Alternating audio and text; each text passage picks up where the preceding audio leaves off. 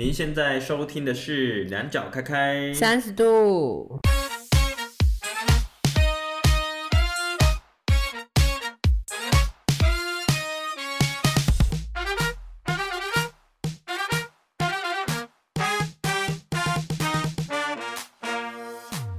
哎，相信大家其实都有做过一件事情，那就是看漫画。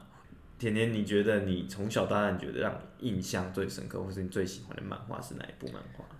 最印象深刻的漫画应该是《火影忍者》。火影忍者，嗯，然后没看完。对，没看完。但是，但是基本上他出的电动我都打过了，很烂呢。而且重点是你停留在疾风传而已。对，疾风传到底有什么那个的？你你知道后面的故事多么就是令人感动。你没看，但我能剧透吗？可以看，你能剧透，你能剧透。毕竟人家都完结不知道多久了，搞不好可以再回去把它补完。你看，像比如说那个谁，雏田去拯救鸣人，嗯，他们后来不是结婚了吗？对啊，但是你知道为什么他们能够走到结婚吗？为什么？他后来还有出一部电影，然后讲他们的爱情故事吗？就是讲他们修成正果。可是鸣人不是一直喜欢小樱吗？他们在疾风传的后面，那鸣人就已经拒绝小樱了，因为鸣人不是一直很坚持要把佐助追回来，嗯，然后小樱就想要用鸣人对他的爱来要求他不要再去找佐助，嗯，结果鸣人拒绝他，拒绝理由是，他就是要把佐助追回来，嗯，对啊，所以才会有鸣佐恋啊。哇，好浪漫哦！怎么没有修成正果啊？修成正果是雏田，不好意思。啊，哎，雏田真的很棒，我真的超爱这个角色，就是火影忍者里面我最爱的角色就是雏田。他不是一直被他的就是分家的宁次所不喜吗？就是他们在拜托他们很早就已经化解了，好不好？你知道他是什么时候化解的吗？什么时候化解？就是在。他们第一次就是要升中人的那时候考试，不是就就是雏田对上宁次，嗯，那一次打完，他们就已经化解了，他才知道他是多么努力，嗯，早就已经在那个时候就化解，几百年前的故事还在讲，这是 LKK 耶，对不起哦，因为雏田一直都是一个就是宗家大小姐的形象出现嘛，对啊，后来他也不用继承宗家了。为什么？后来是他妹妹继承，是不是？因为花火的能力比他强。嗯，天成少女。嗯，对。电玩里面也有出现。对啊，花火能力比他强，后来花火就成为宗家的继承人。嗯，但花火之所以会变强的原因，也是因为雏田，因为他看到雏田这么努力跟辛苦，但是他知道这个并不是雏田想要的。他就是他那么努力认真，变得那么厉害，是为了想要去帮姐姐承担成为继承人这一件事情。等一下，那是花火是心甘情愿的事吗？对，花火是心甘情愿去做这件事情的，哦，姐妹情深啊。所以我觉得，你看《火影忍者》为什么成为那么多人的经典？真的，那是真的陪伴我们长大哎。真的没有错。从国小吧。我不晓得，但我真的认真开始看是从国中，因为那时候才有零用钱可以去那个，以前都有租漫店呢、啊哦，对，就是跑去租漫画嘛，一本可能 五块、五块、十块这样子，然后一次租个五本回家看，然后看完再回来还，然后再租下一集这样子。对，然后我人生一开始会去租漫画，是因为我爸很酷，我爸就是他知道我我们小朋友想看漫画，所以他就去租漫店储值一千块。哦，对，然后就从此在。就打开了我看漫画的人生。我因为是我妈会去租漫店看小说，哦，然后她有时候就说要不要一起去，你可以租漫画，然后我们就去。嗯，对，所以在那边看了，比如说《海贼王》也是在那里看的，然后《死神》也是在那边看的。嗯，对。我在就是那种租漫画店看的漫画多到也不行，直木的法则，嗯，魔法少年假修。哦，犬夜叉，那你有看魔法咪路咪路吗？没有，犬夜叉，结界师，哦，结界师，家庭教师，家庭教师我没看，然后就一定嘛，一定有火影忍者啊，嗯，对啊，然后还有什么那个恶魔奶爸，恶魔奶爸，我不晓得你有没有看过，反正蛮也是蛮好看的，就是我看超多，疯狂看，看到炸，而且我是那种连看漫画都可以看到哭的人。你的情感真的很丰富，是想象力丰富哦。因为你漫画很多时候那些东西都要透过想象力，你才有办法让它具象化在自己的脑袋里面。那你会自己在脑中上演一些作者没有写的剧情吗？不会，所以我没办法创作同人漫画。我相信大家有的人好像还蛮爱同人漫画的。对啊，我身边的确有蛮多朋友超爱这种，他还会上网去搜罗各种。然后我就想说，这有什么好看？跟主线主线差那么多的东西。两个他心爱的角色能够。在一起，对对啊，最常就是已婚忍者唯一就是鸣佐啊，就是哇，他们两个在一起多棒。对啊，催生各种粉红泡泡。对，但是我从来真的是从来没看过同人漫，就不知道为什么就觉得这种东西我没兴趣，我就喜欢看主线，因为我的重点在于那种人的成长，知道吗？好，那你既然提火影忍者，嗯、想问一下，就我刚刚说我最喜欢的角色，如果以女性角色是楚田，但男性角色还是鸣人。嗯，就主角嘛，不完全因为他是主角。大家如果有听我们前面几集，可能会知道，就是我自己就是有曾经被霸凌过。嗯，对。然后我就看到鸣人，他其实也是从小被霸凌。嗯，这也不是他决定说九尾要在他的体内的。嗯，可是大家把所有亲人因为酒尾而死掉的这些情感，全部发泄在这个小孩子身上。但他从小就没有父母，只能靠着就是。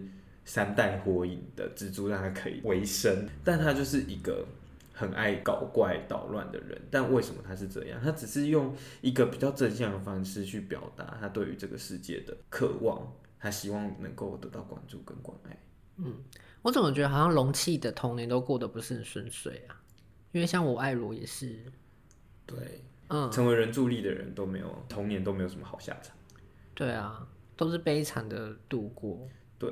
但是我觉得，我觉得这个作者很棒的是，就是这些人注意，虽然小时候都没有很好像，但最后他们都变成大好人，算是一种弥补吗？就是我觉得这就是一个很棒的设定，经过黑暗的人才知道怎么样帮助在黑暗中的人。嗯，没有经历过黑暗的人，他只会说：“为什么你就不做好事就好了？”但他并不知道为什么这些人要这么做。嗯。对所以我觉得经历过黑暗的人，才真的能够成为大好人。这件事，我是还蛮相信的。也要也要他没走偏啊，不然他就会变成超级大坏人。对啊，就像佩恩一样，他拥有那么大的能力，拥有轮回眼，对吧？你看他最后就走偏了。他虽然是希望一个和平的世界，嗯，但他所谓和平的世界是一个没有战争的世界，所以他先把会引发战争的所有国家都打败。那他不就是引发战争的那个人吗？哇，他的想法也很前卫哎。对，对，所以其实，在他的世界他是好人，嗯，可是，在别人的世界他就是一个大坏蛋，嗯，所以最后还是靠名人的嘴遁把他说服了。有什么名人打不了的敌人吗？没有，没有，只要嘴遁一出，全部都全部都归顺。我觉得唯独一个最后的那大反派是被打败的，就是那个基士。现实世界讲的就是所谓的外星人。嗯，我打电动的时候打到他，好难打哦。对啊，因为他就是他，他就是完结篇最后一个王。妈，打完就完结篇了。死了不知道几百次，打到话我就想说，要不要开个修改器？就打完就完结篇啦。对啊，其实那一幕也是很感人的，就是小樱佐助鸣人，所有醒着人只剩他们四个。跟卡卡西吗？对，跟卡卡西。Oh. 对，然后是小樱、鸣人跟佐助一起合力打败他的。哇.对，就是一个哇，你把完结直接升华到最高潮这样。其实我觉得里面真的很多很感人的，或是会让人觉得很遗憾的，像比如说，呃，刚刚不是讲到了佩恩吗？嗯。自来也就是自己独自去探索佩恩。嗯。然后那那时候自来，因为因为这件事一个是超越 S 级困难的任务，因为因为那个佩恩他们就是小战力最强的那一群人。佩恩六道其实就是那那个团队就是有六个人，嗯，就是六道的意思，每个人拥有六道其中一道的能力，什么畜生道啊、人道啊什么道这样子，所以总共六个人。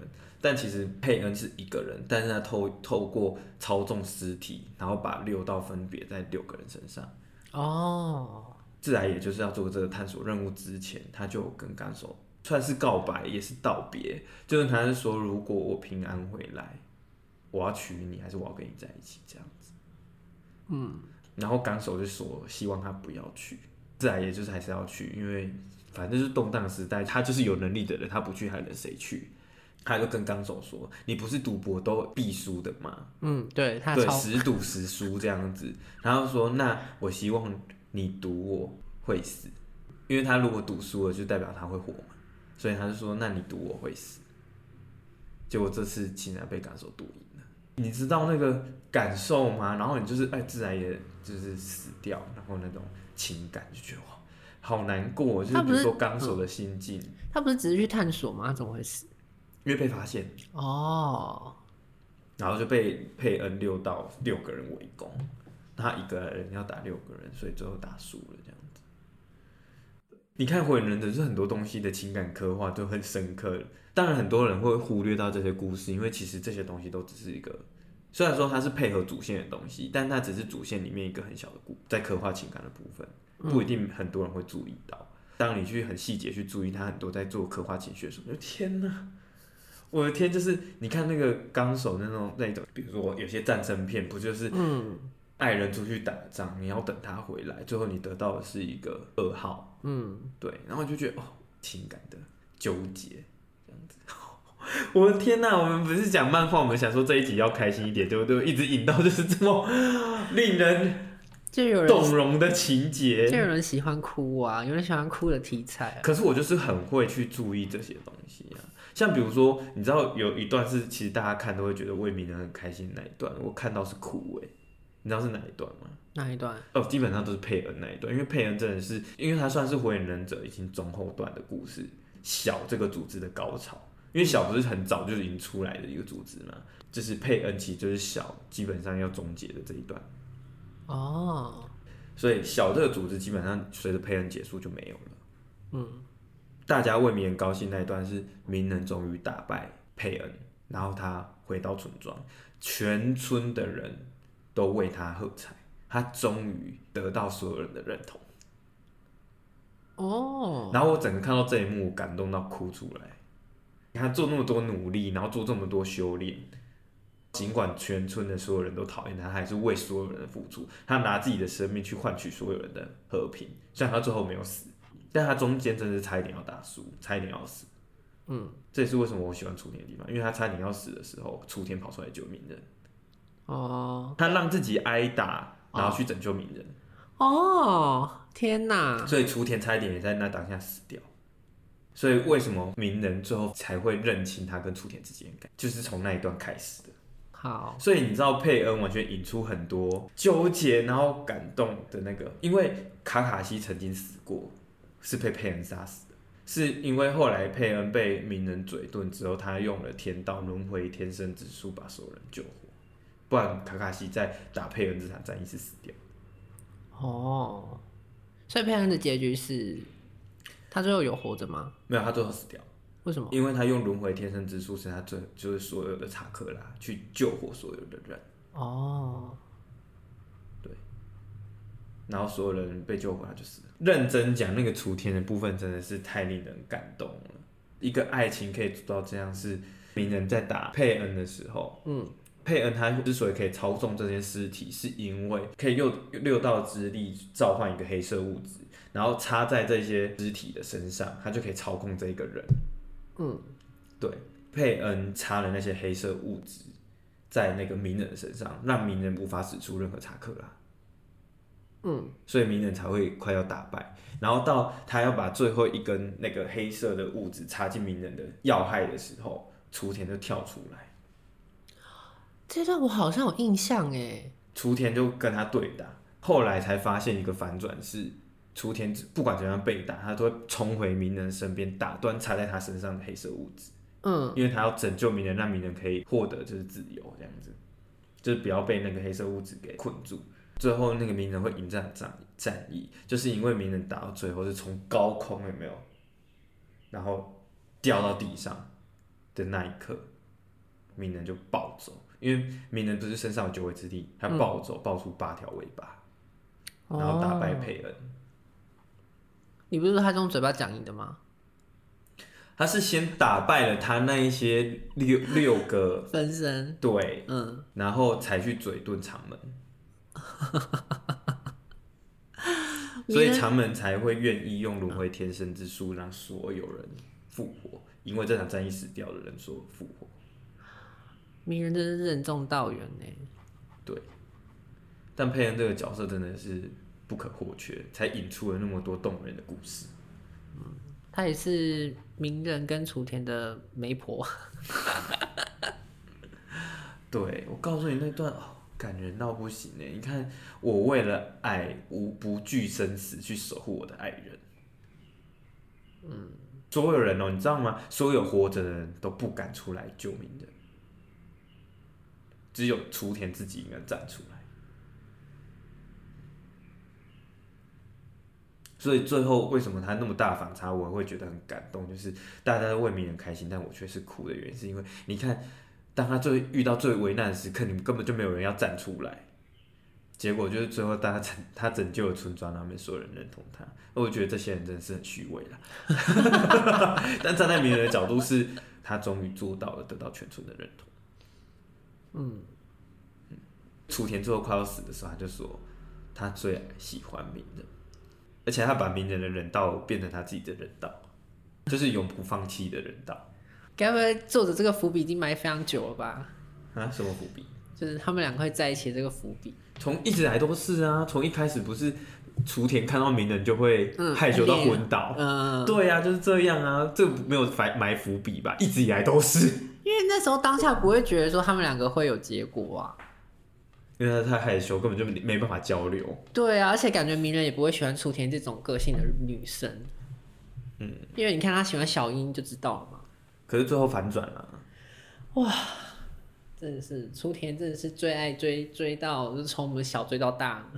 对啊，可是他最后修成正果，超赞。而且两个小孩有多可爱哦！火影忍者讲到火影忍者，我真的是大大火火影迷，没办法。哎、欸，我小时候很、嗯、很喜欢画画嘛。我真的是会拿那个火影忍者的漫画，然后就是临摹在画火影忍者。有这么爱？超爱，爱到不行。我也很爱，我都去买他们的电动来玩。我在想说，有时候那个手这样举起来，想说会不会揉出一颗螺旋丸？螺旋丸这样子，有没有？以前那个小时候跑步的时候，都学他们那个姿势啊。我是没没有那么智障。哎、欸，我超多同学都这样跑、欸，哎，有病吧？连我跟你讲。疯狂到连运动会比赛都这样跑，都那样跑，他怎么真的是厉害？看到都觉得哇，这么爱。对，没错。好，那所以我我觉得《火影忍者》真的是，然后还有另外一部，就我自己蛮有印象是《家庭教师》。家庭教师，嗯，我以为《家庭教师》本来是走一个轻松喜剧路线，殊不知后面真的是走一个超级可怖的大乱斗。就是我说的大乱斗，不是贬义那种大乱斗，真的是超可怕的战斗，这样子生死之间徘徊的战斗。我就觉得你叫家庭教师合理吗？所以他叫家庭教师的理由是什么？家庭教师就是那个李包恩，就应该小小的那个。对，那个李报恩，他就是家庭教师，因为他要带着那个废柴阿刚成长，因为他们家族其实是隐藏的黑手党，阿刚其实是黑手党第十代首领继承人。在演阿刚的成长故事，所以的这个阿那个黑手党继承人培养史，对对对，没错，对，大概就是这样子。对，他是不是有出电玩呢？一定有的吧？怎么可能没有这么红？当初那个扭扭蛋也是在，因为他们的家族会有指环，就戒指，嗯，戒指就是他们可以引发自己的火焰能力的一个媒介，嗯。那时候戒指什么出出来的时候，哇塞，那个扭蛋各种都是，然后去扭那个扭蛋，然后收集那个戒指，好像戴上去你就可以引发自己体内的火焰这样子。漫画迷的钱真好赚。漫画迷就这样啊，大家都会有一种魔法心态。我那时候小时候还有看一个那个《灵异教师神眉》，你有看吗？嗯，我记得我最有印象是《灵异教师神眉》，有一集是他全身没有穿衣服在教室里面，就是在校园里面这样子。然后漫画的画风就是他全身没有穿衣服，然后那个地方打马赛克，真的真的应该是列为十八禁才对啊。对，我那个《灵异教师神眉》也有一个为爱牺牲的故事啊。什么？雪女。呃，我没有看完《灵异教室》。对，然后像我现在想起来，他其实跟楚田也很像，因为他其实一直很喜欢那个老师，但是老师喜欢的是他们学校另外一个波霸女老师。嗯，对。然后后来是跟鬼手在战斗的时候，雪女救了老师，但雪女死了。对，但雪女死了。还好当初楚田没死，不然我一定弃坑。但是后来在那个特别篇有把他复活。哦，对，就他们两个最后是有在一起的。哦，那也算是圆满结局的。然后还有生小孩，很棒。然后小孩有继承雪女的体能力，就是很怕热，然后会融化，还蛮不错的啊。以以前小时候很怕看《灵异教室》审美，为什么？因为里面都有一些很可怕的妖怪啊。哦，对，然后小时候想说会不会在学校遇到这些怪怪？对啊，有。我印象最深刻是那个墙壁妖怪，会把会把人抓进墙壁里面，然后你就出不来。好可怕！还有那时候都走路的时候都会离那个墙壁远一点，很怕自己被抓。是能怎么样离墙壁远一点？整个学校都是墙壁，好吗？这样才不会被抓进去。而且其实很多鬼故事都喜欢设定在学校。对，你看结界师也是无生之地，就是在学校。超多什么什么奇奇怪怪的灵异事件都会发生在学校某个角落。对啊，然后学校就常常很多灵异故事。就是你就说不是在讲漫画，就是在学校，你会不会分享很多什么在学校发生的灵异故事？有啊，什么最好那么多人晚上不回家，都待在学校了。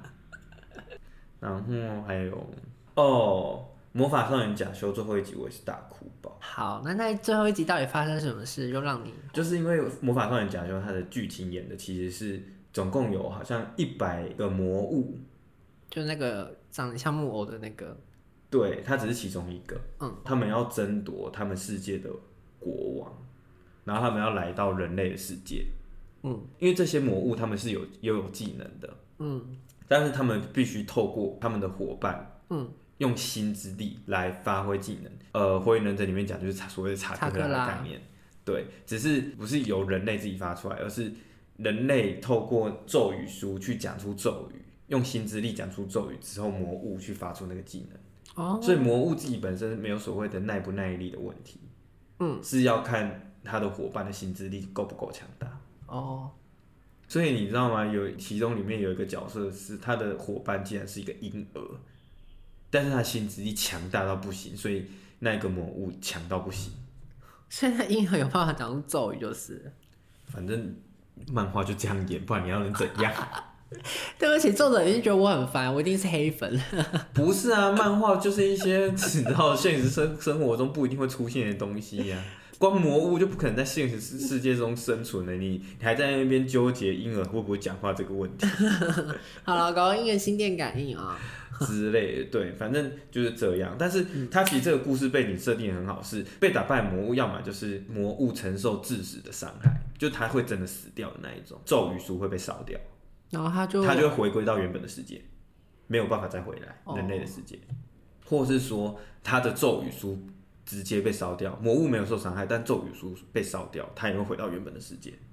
因为这个争夺赛的规则就是你的伙伴可以保护好咒语书，然后你们可以战斗到最后，最后存活的那一个人就会成为另外那个世界的国王。嗯，这些魔物来的目的就是要争夺成为另外那个世界的国王。这这个东西之所以感人的原因，我有点忘记最后一个王是谁了。主角就是假修，最后得到所有被他打败过的魔物的祝福，因为他面对所有的魔物都是用爱来打败这些人的。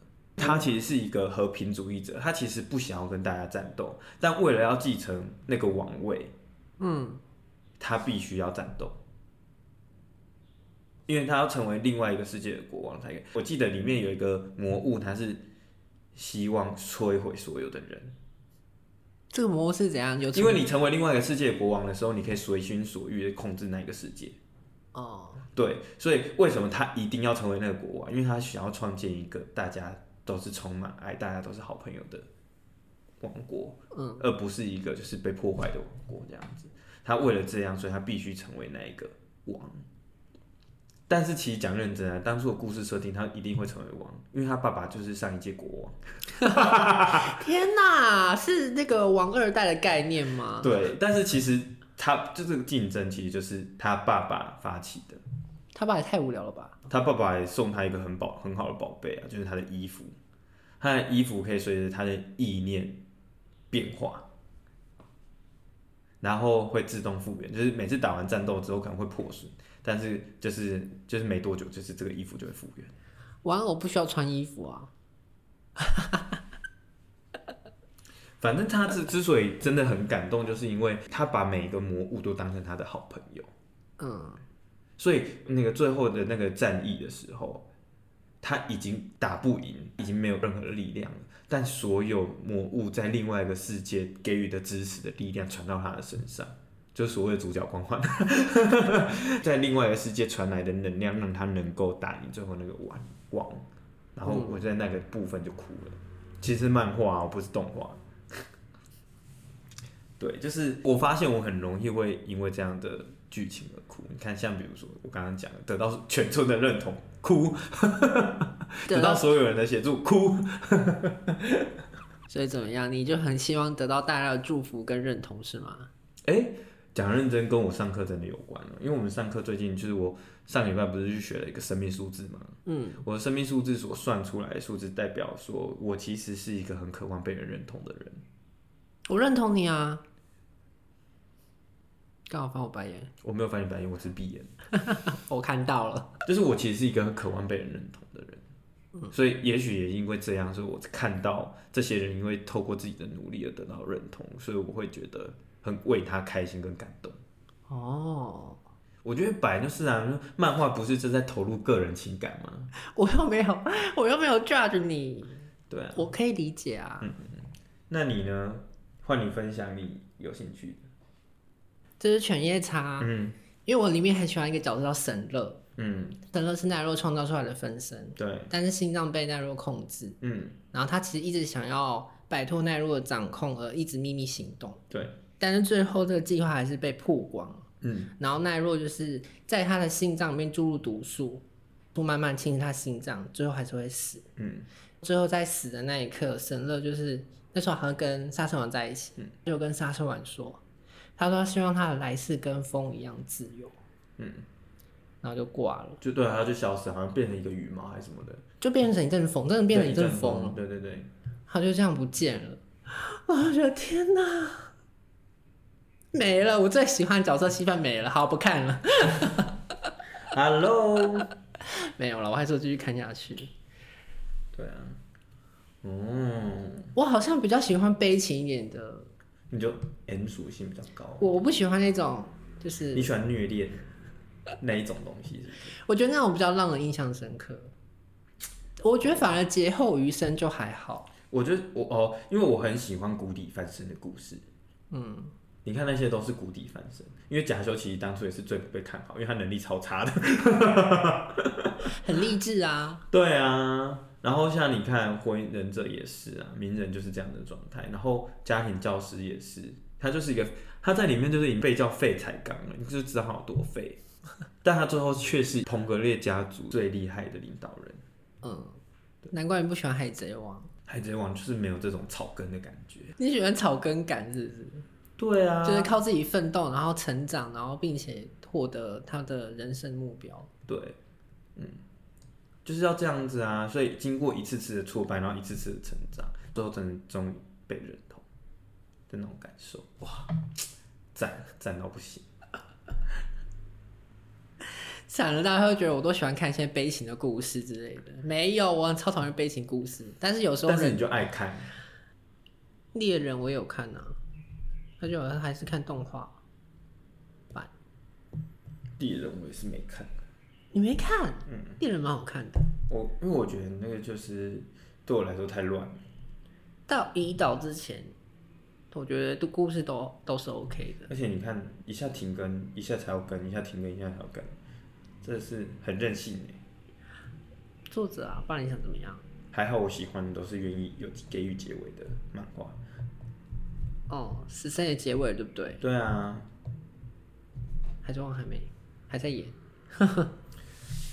就讨厌，没有到歹戏拖棚，就是讨厌拖棚的漫画，因为他们都不想要讲主线，那一大堆支线，不知道在干嘛。可能不希望故事太快结束，或者想要扩充故事的内容。可是到最后世界观都很崩坏，真的。就是到现在还没结束，世界观很崩坏，就是很狭小。嗯，对。你看像那个柯南，对不对？柯南他其实就是一直都是在死人，不是吗？一直一直死人，所以人家说柯南是死神呢。我们看到了人性的爱恨情仇啊，对不对？对啊，讲是这样讲啊，但是永远就在看有什么更离奇的死法，或是有更意想不到的凶手。对啊，他说我以前很爱看柯南，然后后来看到后来就觉得千篇一律，气死人。再来毛利小五郎来解释，或者是什么奇葩的杀杀人动机。对，然后看谁可以在毛利小五郎公布正确答案之前，你可以猜到谁是凶手。我觉得大家应该是在享受这种之间的乐趣。但是我觉得他给的线索真的很有点少哎，就有时候你在看的时候，还真的真的还不。可是我觉得大家喜欢就是哦，经过毛利小五的分析，才说哎，前面这个细节我都没注意到这样子。哦，对啊，就是这样啊，所以大家很享受那个过程。大家都没有在想说新新一什么时候要回归，大家都不不关心新一那个阿笠博士嘛，对吧？对，阿笠博士，对啊，阿笠博士都不认真研发解药。你干嘛？人家是一个侦探解谜的漫画，你就偏偏把它要看成爱情漫画，怎样？不是啊，他可以回来变成新一之后开一个侦探事务所啊。怎样？你要毛利小五郎没饭吃是不是？你要饿死他是不是？反正他那么废。因为我觉得那个漫画已经把他演很废，他明明就是一个侦探，对吧？名侦探。对。对，然后但是漫画就一直把他写成好像他根本就不会办案，嗯、全部都是柯南在做。因为他好像以前不是侦探出身嘛，他我记得他以前是刑警。警察，好像是因为。小兰的母亲过世，没有啊？还是怎样？哦，人质事件。对，大家回去脑补一下，反正就是一个一件事件就对了。我记得不是跟小兰她母亲有关，不是吗？对，他母亲好像被被挟持为人质，但是他毛利小五郎选择破案，而不是选择救人质。嗯，对啊，所以他最后才也也因为这件事情才不不继续当警察的。对，然后也跟他母亲离婚这样子。各位侦探迷可以去 啊，下面留言啦，跟我们跟我们讲一下正确的故事是怎么样。但是跟你聊漫画很难聊，你都三分钟热度，没有一个有看完的，是要聊个屁哟、欸！那是你说要聊的好吗？没有，你刚刚也说 OK 啊，谁知道你每一个都没看完？哎、欸，没看完这件事，我们聊之前你就知道了，不是？我有跟你说我看到哪哦，懒懒变坏蛋的时候。跟那个疾风蛋之前，我觉得死神看真的是看一个爽的感觉，因为它比较少有那一种比较草根的剧情。嗯，对，因为死神永远他的剧情的状态就会永远像是哦，爆发了一个新敌人，然后医护去救场，战斗结束，又又爆发新敌人，医护去救场，然后战斗结束。它就是比较偏偏向于，比如说游戏化是动作游戏，它就比较像是副本型。嗯、我打完这个副本了，换下一个副本。然后就副本全部都打完了，业务通关了，大约是这样。所以我觉得看死神有点像是看医护到底可以多扯，可以变得多强这样子。对啊，因为里面就讲的很严重，什么失去死神的力量，拜托，医护不知道失去死神的力量几次了，静灵体都不知道被人家入侵几次。对啊，然后好像护体十三队。跟他手嘎一样，真的哎，十三队最后没有每一队可以就是可以好好把事情。每次最后都是寄望在医护要来拯救，是那个死神们。大家真的是纳纳税人的钱是白养这些人。对啊，当初还叫他屡货，什么屡货，最后变成救世主。会不会有那个死神粉丝留言骂我们？不懂就不要乱说，你们这些人。我那我不懂哎、欸，拜托我也是看到结局的、欸 有哈巴赫是吧？是还蛮好看，因为最近死神有新片，就是动画的部分有新片，有哈巴赫这剧情，因为那个动画一直没有演到结局，所以他就是想把结局补起来，这样子是吗？对对对，现在就是在演到那里。哦，对啊，你看，哎、欸，我真的是细数盘点，我刚才有讲那个剧情都是讲的。哦，真的是漫画迷，要颁个本人给你，漫画王。刚上一集什么 吵架王，这一集漫画王，每一每一集都要得到一个 crown，对，那个称号。我来这里拿奖杯。对对对，我要颁奖杯给你，还有奖状，感谢函。那是因为我在看这些东西的时候很活在当下。我看电影也是啊，只是我现在对电影的记忆力好像有点弱，好像人老了，那个记忆力好像不够用。他是因为得过 COVID-19。唉，脑雾的部分差不多是。对啊，可是现在是不是大家很少在买漫画？对，现在大家都是直接看那种什么漫画网。我在想，漫画家到底要怎么生存？好可怜哦，好像只能卖周边诶，难怪现在周边越出越扯。真的，但是我觉得还是有人会愿意支持作品。就我我已经不会买漫画，但是我会去支持他的周边的东西。嗯。对像买一番伞之类的，代替作家感谢你。一个赌博心态啦，赌博心态，请大家斟酌财力。我曾经真的是抽一番伞抽一万多块，但是疯了。唉，一抽三百多，抽了一万多块。嗯，但是我真的是不得不说，商人真的太厉害了。乐色卖三百多，哦，不能讲它是垃圾，它是有版权的东西。对啊，有那个作者创作精神。一条毛巾三百多，你直接开了，我也蛮开的。每次抽完心里都在暗自后悔。怎么这样讲？你是用你心爱的角色陪伴你各种需要用到毛巾的场合？对，我房间现在还有一只就是医护那个死神，前阵子有出新的一番赏，然后我有抽。我现在房间还有一只大只的医护的模型，我们好像抽多少钱？三千多吧。哇，crazy。但是它就好看了，就觉得哦，很精致这样子。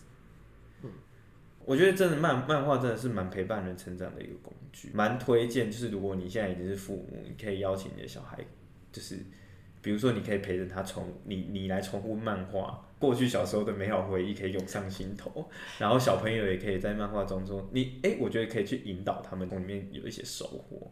我觉得这是蛮有趣的、啊，因为我觉得像我自己。因为我我从小真的我父母很少陪我，嗯，让我没有走向歪路的原因，真的是漫画也算是一个蛮重要的角色。因为我刚好我喜欢看的漫画，至少他们都是好人，对，就是比较正向的少年漫画。对，因为他们就是你看遇到这么多挫折，但是他们就是愿意一直不破困境，然后勇往前行，然后永不放弃这样子。嗯，然后就会觉得哇，我好想成为这样子的人，所以我在我自己的人生上，不管。多困难或者多难过，就会觉得说我就是要就是跨越这些，然后让自己变更好的一路还是在追求被别人认同。我认同你啊，谢谢你的认同。怎样，你现在要追求你的人生中的雏田吗？嗯，已经出现了。真的？他不就我刚 哦上一集不就分享了？他是陪着我对抗这个世界的战友。真的好感动。对呀、啊，所以我刚刚在分享雏田的时候，也是讲到快哭啊。讲到雏田的时候，脑中就是忽然不会浮现，不好意思，因为毕竟漫画还是有差的。而且一起看漫画可以讨论剧情。对，而且跟小孩会有很多共同的话题，突然变亲子节目。也可以跟你喜欢的人分享，你们两个就有共同话题可以聊啊。对，但最好还是一起都看过，不然你会觉得干，我都已经看到结局，你现在还在第一集。啥都不能讲，不不能剧透，不然就一起看动漫。哦，对，也是蛮好看的。对啊，对，真的是大力推荐。好，那如果以你人生来讲的话，你觉得你会最推荐哪一部？我会最推荐哪一部吗？嗯，首选《犬夜叉》没有，《犬夜叉》很赞，真的太赞了。可是大家都说它是爱情漫画，哎，它本来就是啊。你自己看《犬夜叉》跟阿离的纠结，还有跟桔梗的纠结。可是我觉得它是一个就是充满战斗的少少年漫画。他这样战斗也很多啊！你看《风之伤》。对啊，不断的寻找失魂之玉，然后也面临很多抉择，比如说碎片在琥珀身上，要把它取出来嘛？但是琥珀会死，你要不要取？对。对，但是如果不不把它取出来，它还是会被奈落控制。对啊，好难两难哦。像珊瑚也是，你明明知道你的弟弟已经被控制了，那你要救他吗？还是你要贯彻自己的？所以每次珊瑚都还是会放琥珀走。唉，真的是。对，可是我觉得作者真的很棒，他最后给他一个好的结局。桔梗用琥珀内心存在的光明，让他可以维持自己的生命，但噬魂之玉是可以取出来，所以最后琥珀没死。哦，所以我觉得作者也是用了很聪明的方式去化解了这个难题，不然到底只能怎么办？要让琥珀死吗？可是我其实，在看的时候，我有一点 confused。为什么？就是如果阿离是桔梗的转世，那，那为什么会有桔梗再跑出来？对，桔梗为什么还会有灵魂可以让它被重塑出来呢？嗯，对吧？对，如果你转世的话，那灵魂应该会进到，就是他的灵魂应该。这其实也是我困惑的地方。好，没关系，漫画要怎么画就。但是你要想啊，你看奈落也是把他的灵魂分了很多片，嗯、就很像哈利波特里面的分灵体，一个人可以把自己的灵魂撕成七，最多分成七块碎片。嗯，所以为什么伏地魔最后会死？哈利他把其他分灵体都杀死了，剩下纳吉尼跟伏地魔。所以最后纳吉尼是被那个奈威莎砍头了嘛，就只剩下伏地魔了。哈利用去去无极咒，然后伏地魔用索命咒，两个人法力对决，就最后是被他自己的索命咒反噬，然后杀死的。拍龙当家，所以你再怎么样去创造分离体没有用的哦。所以我觉得可能搞不好他们也是就是分裂的灵魂。我觉得可能桔梗代表就是。怨念的那一块，嗯，对，因为他是想要复仇。因为阿里从出生到他到战国，他永远都是代表爱的那一块，他很少会怨恨。嗯，尽管每好几次被犬夜叉伤了心，因为全每次只要桔梗一出现，犬夜叉就跑去追桔梗。妈的，现任女友在你旁边你不看，你要跑去找那个前任，什么意思？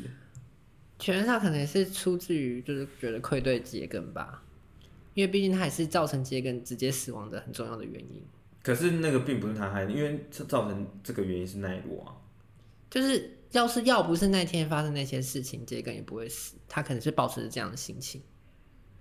我们干嘛又回到爱情呢？我我觉得不是耶。你看哦，那一天的犬夜叉是奈落假扮的，所以犬夜叉根本就不知道这样的事情。嗯，对。然后就反正是误会，然后他被。桔梗用破魔之石钉在树上嘛？对，因为其实桔梗是信任犬夜叉，所以他拿出他守护的噬魂之玉，想要帮助犬夜叉变成人类。因为他本来就是半妖，所以可以透过噬魂之玉进化的力量，把他的妖气全部进化，就可以变成人类。一一个疑问，就如果他变成人类之后，他还会像就半妖时候的那些能力吗？就没有啦，那就变成人类啦。那干嘛当人类？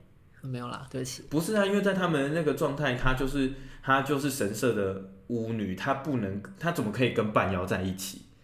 半妖对于那时候知识落差那么大的地方，对吧？那时候还没有科技，大家的包容力没有那么强的地方，你要叫他们能够接受跟妖怪在一起，怎么可能？把位置传给阿峰，然后他们两个人去浪迹天涯，whatever。好啦，社会框架跟故事就是这样。对啊，他们的设施，他如果不这样设定，就好，他从第一集就可以结束，两个人直接私奔，游戏 ending 好吗？第一话就最后一话，还有意思吗？有啊，就是写他们的爱情故事啊，那我也要看。不会，因为你没有前面这些纠葛，你不会想看他的爱情故事。每天都在爽，有什么好看的？半妖跟女巫两个人的结合，哇，也是很吸引人呢。哎。你的剧情刻画不够明确，你怎么让人家对这这两个人投入感情？奇怪，我就想看，不行吗？你就想看人家做爱吧。小云作弊。对呀、啊，你没有，你对这两个人人人物角色都没有基础的情感，怎么会想要看他们日常生活？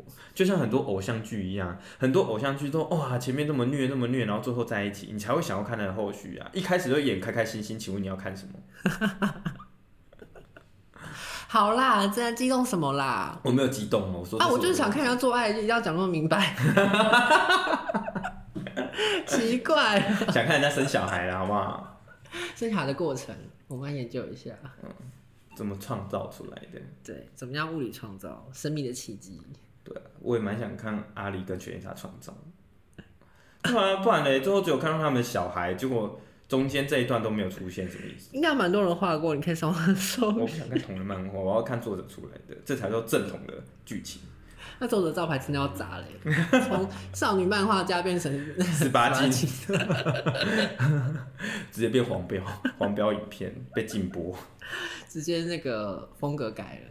没错，好，所以你的值得推荐的是犬夜叉。嗯，那我觉得我最后还是会会推荐我们最一开始讲的火影忍者。对，因为火影忍者实在太经典了，没有办法。真的。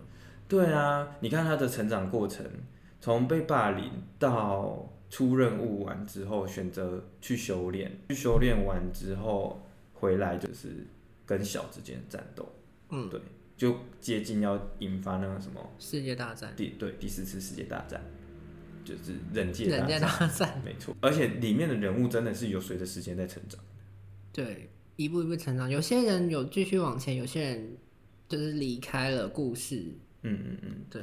然后帮助这些主角们得到心境上更更多的成长跟变化，就好像有点像是跟着主角一起体验他的人生的感觉。对，然后你也会觉得他在生命中遇到的这些挫折，好像反映到我们的人生当中，也会觉得说，对，我遇到挫折的时候，我可以怎么样去面对？嗯嗯，因为毕竟在漫画里面走歪路的最后都会死，